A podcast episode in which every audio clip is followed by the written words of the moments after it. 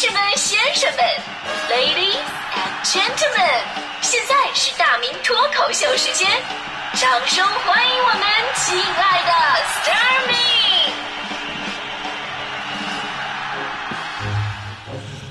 欢迎各位来到今天的大明脱口秀，我是大明。这说到广告啊，这很多人都会觉得我们传统媒体人啊都是广告的既得利益者。因为毕竟是我们当年做到了广告里边插节目的事儿嘛，是吧？啊，这当年广告最多的时候呢，一部四十分钟的电视剧里边插两三个时段的广告，这很正常。咱们说看这个电视剧，这剧情的氛围非常重要。它有了广告之后呢，就特别的跳戏。你说这边尔康张着鼻孔，非常深情的对着紫薇说：“紫薇，我真的好想你，好想好想。”那边啪跳出个广告：“爱人打呼噜太响怎么办？用窒息牌一贴灵啊。”贴嘴唇治呼噜，用了窒息牌一贴灵，静的跟死了一样。啪，电视画面又回到尔康跟紫薇，这边这个紫薇呢眼含热泪，对着尔康说：“啊，不要说了，我不要你痛苦，你痛我也痛。”啪，画面又一转，痔疮太痛怎么办？十难九治，九治不治，现在就来铁棍肛肠医院，微创无痛，还您自由人生。男人好肛肠，一生更刚强。说实话，这一集电视剧看下来啊，这个剧情我都感觉不敢回忆了。我的，呃，电视台这样，其实电台呢也没好哪去。我呢以前是在地方台的交通广播啊，我跟你说，这个交通广播呀，都是广播当中的广告大户。这道理很简单，越火的节目，收听率越高的节目，广告自然投放的就多。你看现在这个我在央广的文艺之声，很多朋友说，哎呀，这个每天早上特别喜欢听我们快乐早点到，啊，说特别好。我就问他，你觉得我们节目到底哪好呢？能不能具体的跟我表达一下？他说了，你你们你就你们节目广告少。说实话，听到这样的表扬吧，跟打脸没什么区别。但是以前呢，我在温州交通广播的时候，广告那真的多到你不敢想象。就这么说吧，我以前呢做晚高峰两个小时的节目，有一次呢请一个嘉宾。完事儿了，嘉宾非常重视啊，这好不容易来的来一趟，对吧？让我帮他把这个节目剪下来啊，送给他当一个纪念。啊，这个要求挺正常的。然后我就去剪辑了，说白了吧，就是把广告剪掉就可以了。结果呢，两个小时的节目剪完了，呃，剩二十三分钟。所以呢，我们那会儿做节目经常会出现这样的情况，就下午五点的节目，五点十二才能开场。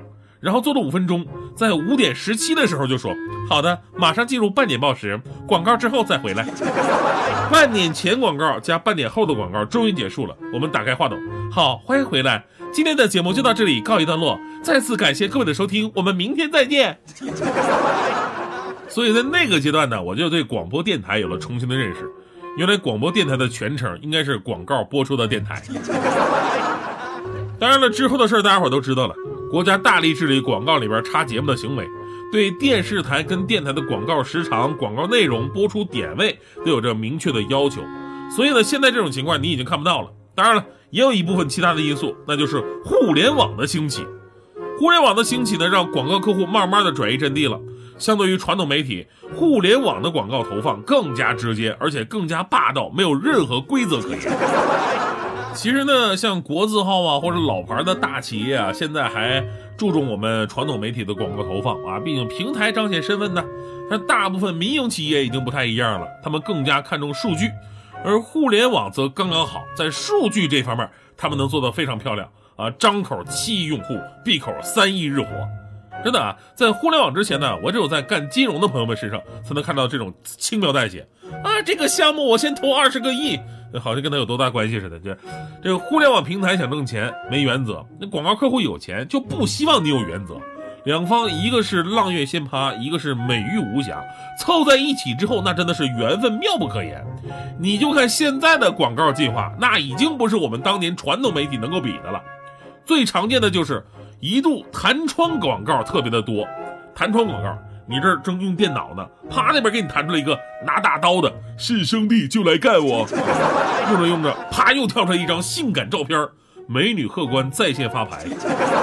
好几次我都是在非常正经的，我我写稿子呢，啊这这出来这种照片了，然后我妈不小心看着了，那看我的眼神都变了，这孩子怎么憋成这样了呢？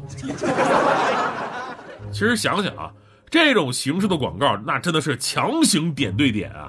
你特别像什么呢？就特别像以前上门推销的推销员，后来有物业有保安了，他们进不来了，那么如今就演变成这样了，这叫什么呀？这叫互联网加上门推销。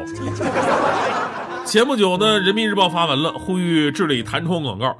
但是广告的计划不仅如此，昨天还有一新闻说，江苏省消保委和中国电子商会共同制定的智能电视开机广告技术规范征求意见稿发布，要求开机广告必须可以一键关闭。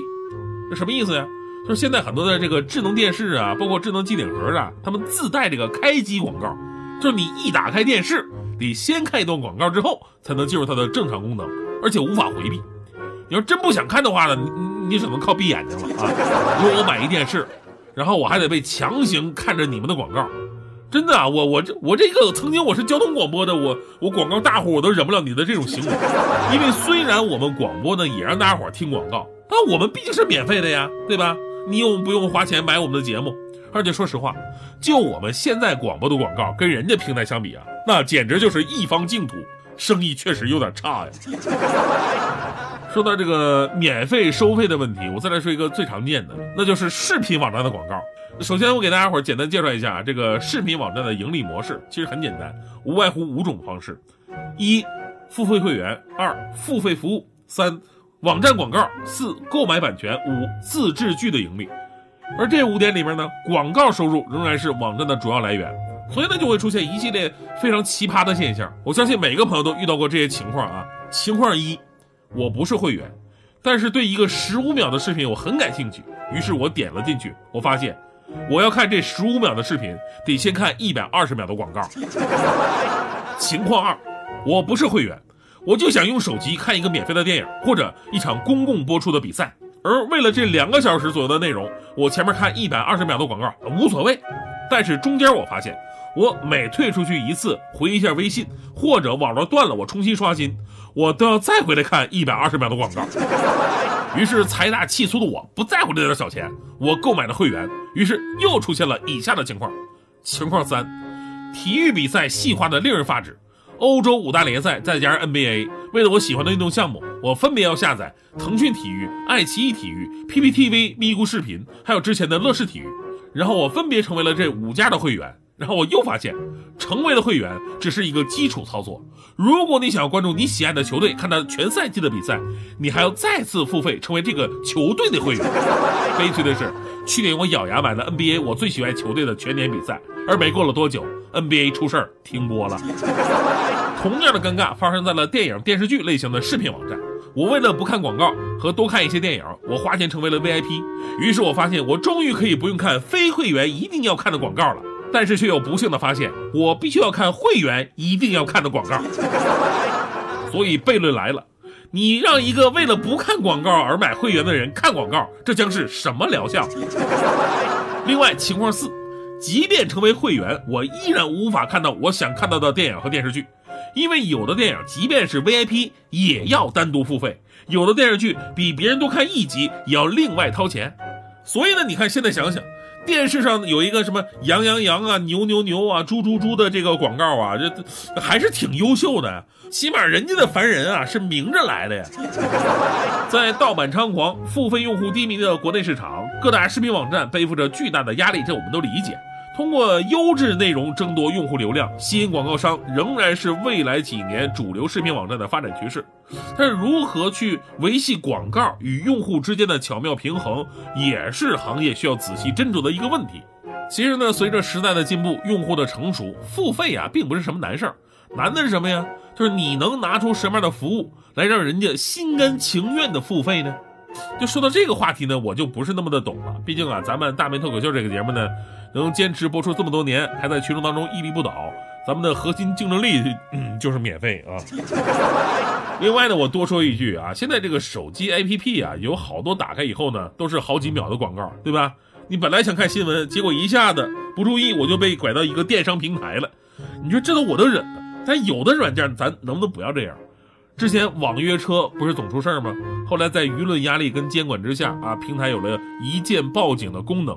目的就是让乘客在最短的时间能联系警察保护自己一看这司机要对你有威胁了立马一瞬间一键报警。对吧大迪那次就是疑似打了一个司机啊挺蛮横的这么一个专车俩人就不对付大迪感觉不对劲儿觉得自己生命受到了威胁然后赶紧第一时间打开软件点击一键报警结果不幸的发现开机是五秒的拼多多之后大迪就在拼多多上开心的买了起来。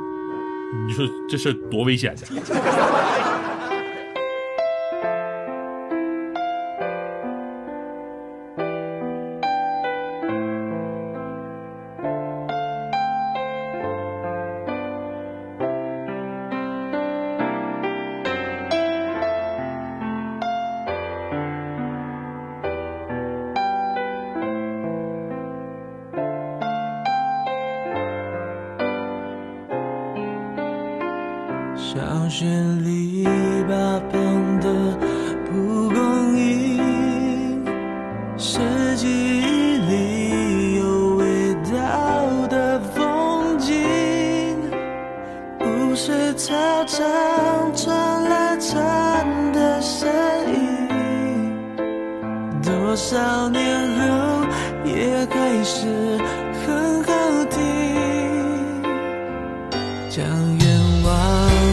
纸飞机寄成信